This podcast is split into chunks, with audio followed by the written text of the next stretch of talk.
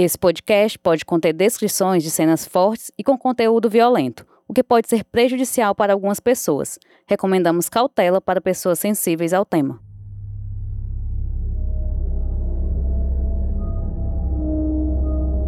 Aí minha irmã, meus irmãos foram tudo, meu cunhado, foram tudo para Frotinha da Parangaba. Quando chegou lá, é, a ciência social conversou com a minha irmã, dizendo que ele tinha chegado lá já com rigidez caravélica, já tinha chegado morto, e quem tinha levado eles tinha sido é, o Ronda do Quarteirão. Pegaram, botaram ele na maca, chamaram o maqueiro, botaram ele na maca, e o maqueiro botou meu irmão para dentro, e os policiais foram embora. Chamamos toda a família, avisou pra gente que a gente tinha que, que ele tinha falecido realmente, que tinha matado ele, que ele tinha entrado no hospital com rigidez caravélica e que ele tinha sido espancado até a morte. O lado deu é que ele teve traumatismo craniano e espancamento, né? Que ele foi espancado, muito espancado.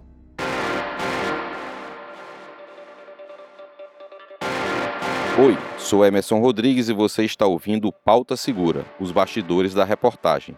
Essa que você acabou de ouvir é Antônia Costa, ela é irmã do pedreiro Francisco Ricardo, o Tico, morto por espancamento após ser preso por policiais militares. A luta por justiça da família do Tico foi tema de uma reportagem publicada pela Emanuela Campelo, a Manu, no site do Diário do Nordeste. O episódio do Pauta Segura de hoje vai te levar para dentro dos bastidores dessa matéria, que contou o drama de uma família que luta há oito anos para responsabilizar os militares acusados de matar um trabalhador. O Tico foi morto, de acordo com o Ministério Público, em fevereiro de 2014, após ser detido por policiais militares do antigo programa de policiamento Ronda do Quarteirão, que já não existe mais. Em 2014, o Ronda já estava em outra fase. O batalhão, que havia nascido para ser um policiamento comunitário, já era marcado por denúncias de vários crimes, como abuso de autoridade, espancamento, dentre outros casos. O do Tico foi mais um para a conta do Honda. Hoje estamos novamente com a repórter Emanuela Campelo. Ela vai nos contar como foi que esse caso voltou ao noticiário mais de oito anos depois. O que te levou a trazer essa história à tona, Manu? Nós cobrimos o caso na época, mas não aprofundamos o suficiente. Hoje temos coisas diferentes para abordar. Diz aí, Manu. Oi, Emerson. Bem, eu nunca tinha ouvido falar sobre esse caso do Tico. Não participei da cobertura naquela época que ele foi assassinado, ainda em 2014. Mas aí há uns três meses eu estava na redação quando veio a ideia da gente procurar histórias de famílias que investigassem o homicídio dos parentes por conta própria. E a ideia partiu de quem? A ideia veio da nossa coordenadora de jornalismo, a Karine Zaranza, que se inspirou em uma matéria com repercussão nacional ainda ali nos meados de junho, julho. Então, a gente começou a procurar algum caso a nível Ceará que tivesse esse apelo. Eu entrei em contato primeiro com a Defensoria Pública do Ceará, que tem um trabalho muito interessante, um trabalho muito forte de atuação em casos assim.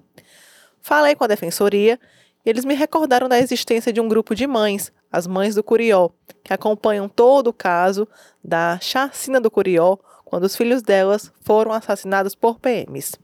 Mas eu sentia que o caso para a gente abordar ainda não era aquele da chacina do Curió. Mesmo assim, eu falei com a dona Edna. E quem é a dona Edna, né? Ela é uma mãe muito representativa dentro do Mães do Curió. Ela me falou que conhecia uma história de uma família que se encaixava nesse perfil que eu estava procurando e que essa família precisava muito de um espaço na imprensa. E foi assim que eu cheguei à dona Antônia. O corpo de Francisco Ricardo Costa foi enterrado às 10 horas da manhã no cemitério do Bom Jardim. Durante o velório, familiares passaram mal. A família está inconformada. Francisco Ricardo Costa Souza iria completar 43 anos ainda esse mês. Ele trabalhava como eletricista, pedreiro e ainda prestava serviço como bombeiro hidráulico.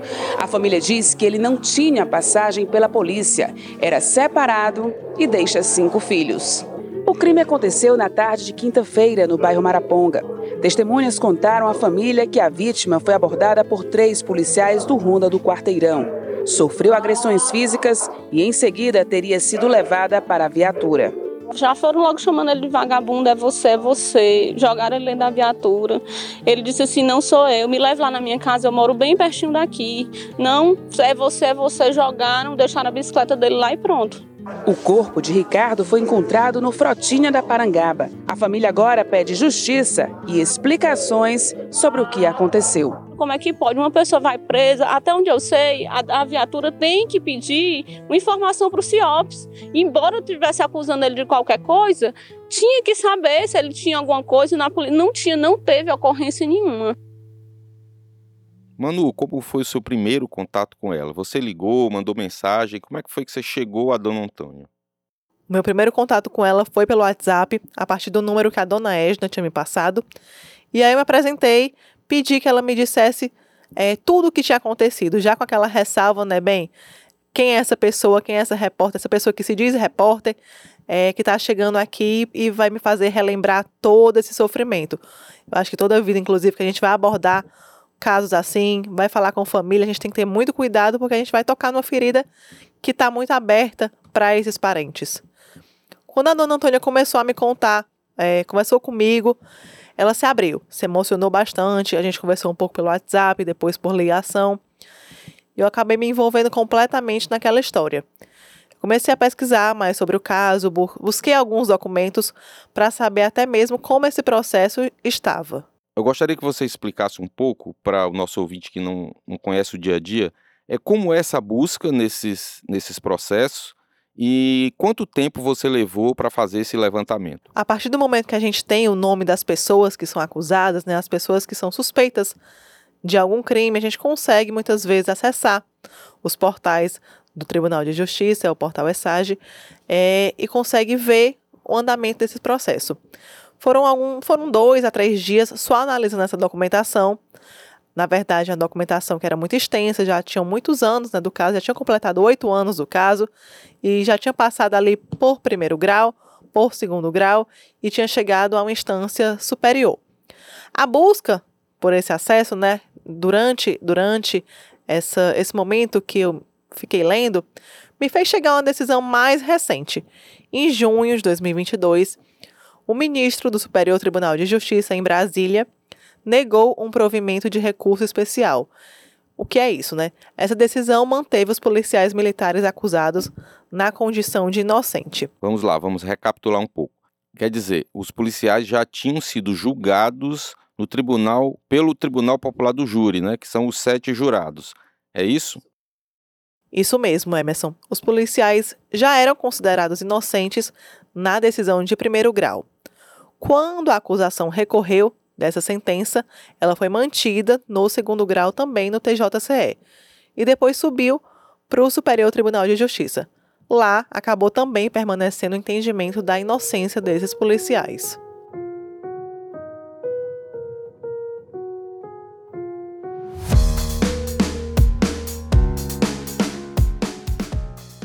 Foi quando a família continuou essa luta, continuou e continua essa luta, e o Ministério Público também recorreu para o Super, Superior Tribunal de Justiça. E lá vem a decisão mais recente, onde também ficou esse entendimento da inocência dos policiais. Então, assim, vamos imaginar o desespero de uma família que tem um parente morto e que depois de oito anos não tem ninguém responsabilizado fica essa lacuna, não consegue saber quem matou o Tico. Então é, é, é até mesmo essa pergunta, é o nosso. É dessa pergunta que a gente parte muito a reportagem. Afinal, quem foi que matou o Tico? Se para a justiça, se para o tribunal do júri não foram os policiais militares, quem foi?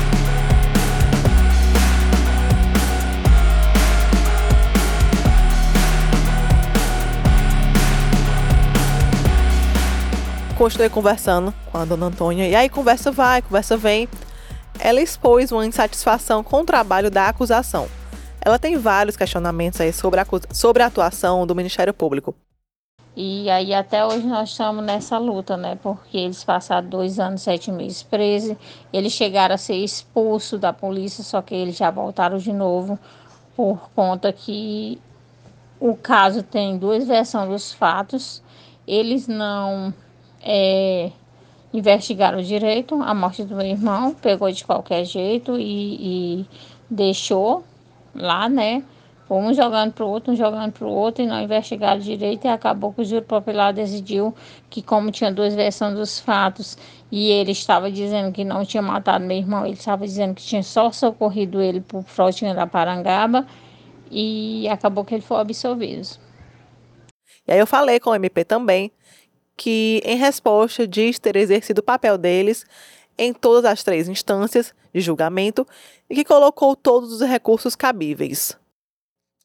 É, Mano, tem um caso, um detalhe desse julgamento, no primeiro grau ainda, que mudou o promotor, acho que dias antes do júri, né? Aí a família ficou preocupada se ia, isso aí poderia acarretar algum problema na hora do julgamento e pediu até que o Ministério Público pedisse o adiamento para que o mesmo promotor que já vinha acompanhando o caso atuasse. Era uma promotora, no caso, né? E aí continuou. O processo teve andamento, o julgamento ocorreu. E aí, qual foi o resultado disso aí? É, a dona Antônia, ela contou muito do que, que ela viveu, né, da angústia que ela viveu dias antes, achando, pensando ali, poxa, é, era um promotor até então que vinha acompanhando o caso, de repente muda. E ela me conta até que o promotor, o novo promotor, se apresentou para ela com uma pasta é, com muitos documentos e ela confiou naquele promotor e ela disse realmente que o trabalho dele foi um trabalho muito bem feito, ele estava bem por dentro do caso. Mas tem, uma ou, tem um outro ponto aí que a gente tem que destacar. É, a dona Antônia assumiu mesmo um papel investigativo. Mas ela conta que ao longo do processo surgiu a informação que uma outra viatura, no caso uma viatura da Polícia Civil, teve um suposto envolvimento no caso lá no dia da abordagem ao Tico. E é isso que ela questiona: como é que esse suposto envolvimento teria, se ele foi devidamente ou não apurado.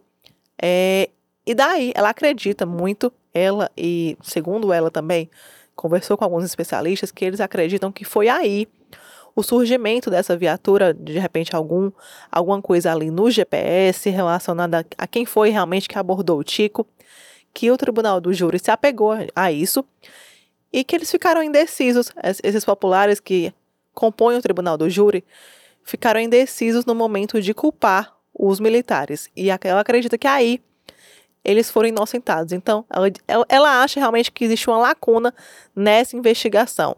Isso era para ter sido levado mais a fundo. Os policiais, então, foram inocentados, permanecem inocentados, mas na esfera administrativa eles foram expulsos pela Controladoria Geral de Disciplina. Não é isso? Isso, inclusive foi uma resposta muito rápida da CGD. Foi um caso realmente que naquela época teve muita repercussão. Então teve até envolvimento ali algumas falas do governador na época. É, a CGD logo deu uma resposta e agora com esses policiais militares na condição de inocentados na esfera criminal, eu até entrei em contato com a CGD e questionei se aquela decisão ia ser mantida.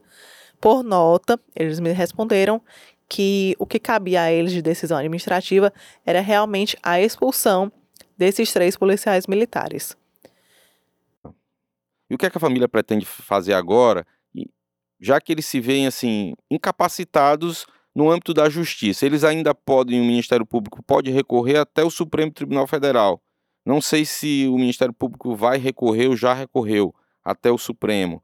E pode ser uma coisa que demore tanto. E aí, o que é que eles pretendem fazer? Olha, Emerson, quando eu entrei em contato com a dona Antônia, eu acho que até mesmo ela se viu surpresa da imprensa, depois de oito anos, reavivar esse caso. É, mas ela tem muito dentro dela essa sensação de injustiça, como até eu falei agora. Certo, se não foram esses policiais militares, quem foi então? O Tico morreu oito anos depois. A família não vê ninguém responsabilizado por esse crime não sabe se alguma outra viatura interviu ou não, quem são essas pessoas.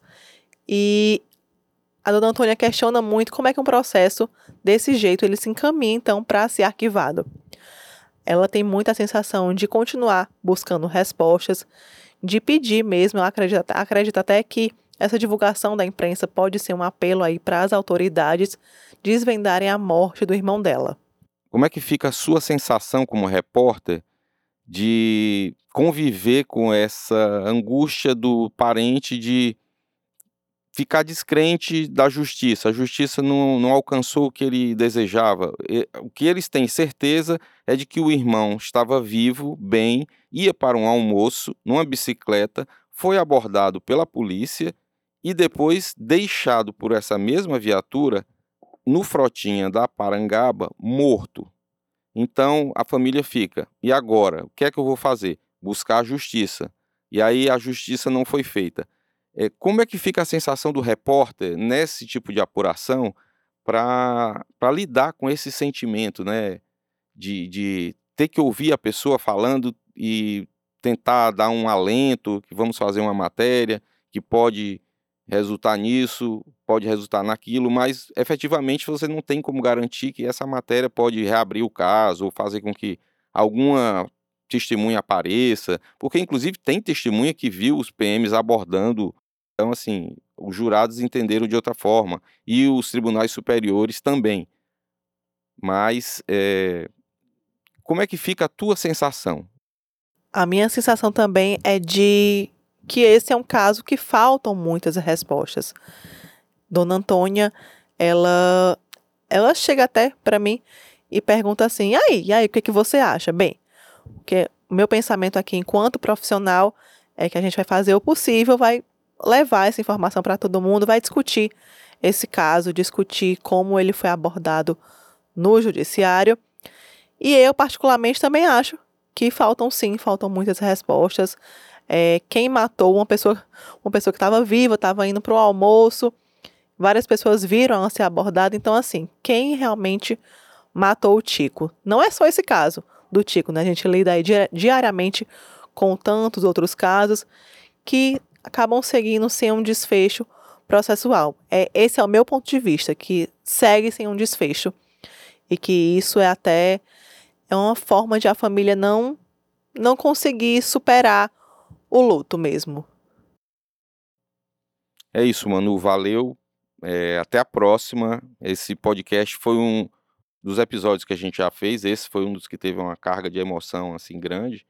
Até porque é, a gente já relatou alguns casos envolvendo policiais, né? A gente queria é, falar de outras coisas, mas uma cobrança de uma punição mais severa, no caso dos policiais que sejam considerados é, culpados, né? Nesse caso, eles são inocentados na justiça criminal, mas na esfera administrativa eles foram expulsos. Pode ser até que com essa sentença de absolvição transitada em julgado, eles consigam na justiça também reverter o processo e serem é, readmitidos na polícia. como é que está a situação deles atualmente? A polícia informou como é que estão a como é que está a situação dos policiais? Eles estão trabalhando? Não estão? Com a resposta da CGD, que no que cabe à CGD realmente mantinha a expulsão, eu cheguei a entrar em contato com a Polícia Militar do Ceará, mas a gente não teve resposta. Fica essa dúvida mesmo se, essas, se esses policiais foram readmitidos, se eles estão no policiamento ostensivo, se eles estão em alguma função administrativa.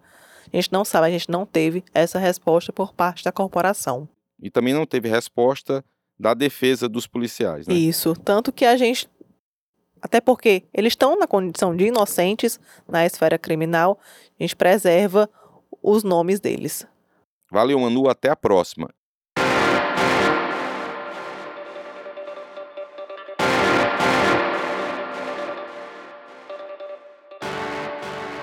Este foi o Pauta Segura, seu podcast semanal sobre os bastidores das principais reportagens sobre segurança pública que você lê no Diário do Nordeste. Siga nosso podcast no Spotify e na Amazon Music. Assine na Apple Podcast, se inscreva no Google Podcast, no YouTube e favorite no Deezer. Dessa forma você recebe uma notificação e não perde nenhum episódio novo. Gostaria de pedir para você compartilhar nosso podcast com parentes, amigos, dar as estrelas que você acha que nós merecemos no Spotify, espero que sejam as 5 estrelas. Também peço que você deixe seu comentário e avalie nosso programa em outras plataformas da sua preferência. Se você tiver qualquer sugestão, crítica, dúvida ou foi citado e quer direito de resposta, envie um e-mail para podcastpautasegura.svm.com.br. Nesse episódio, usamos áudios da TV Verdes Mares de entrevistas feitas pela nossa equipe.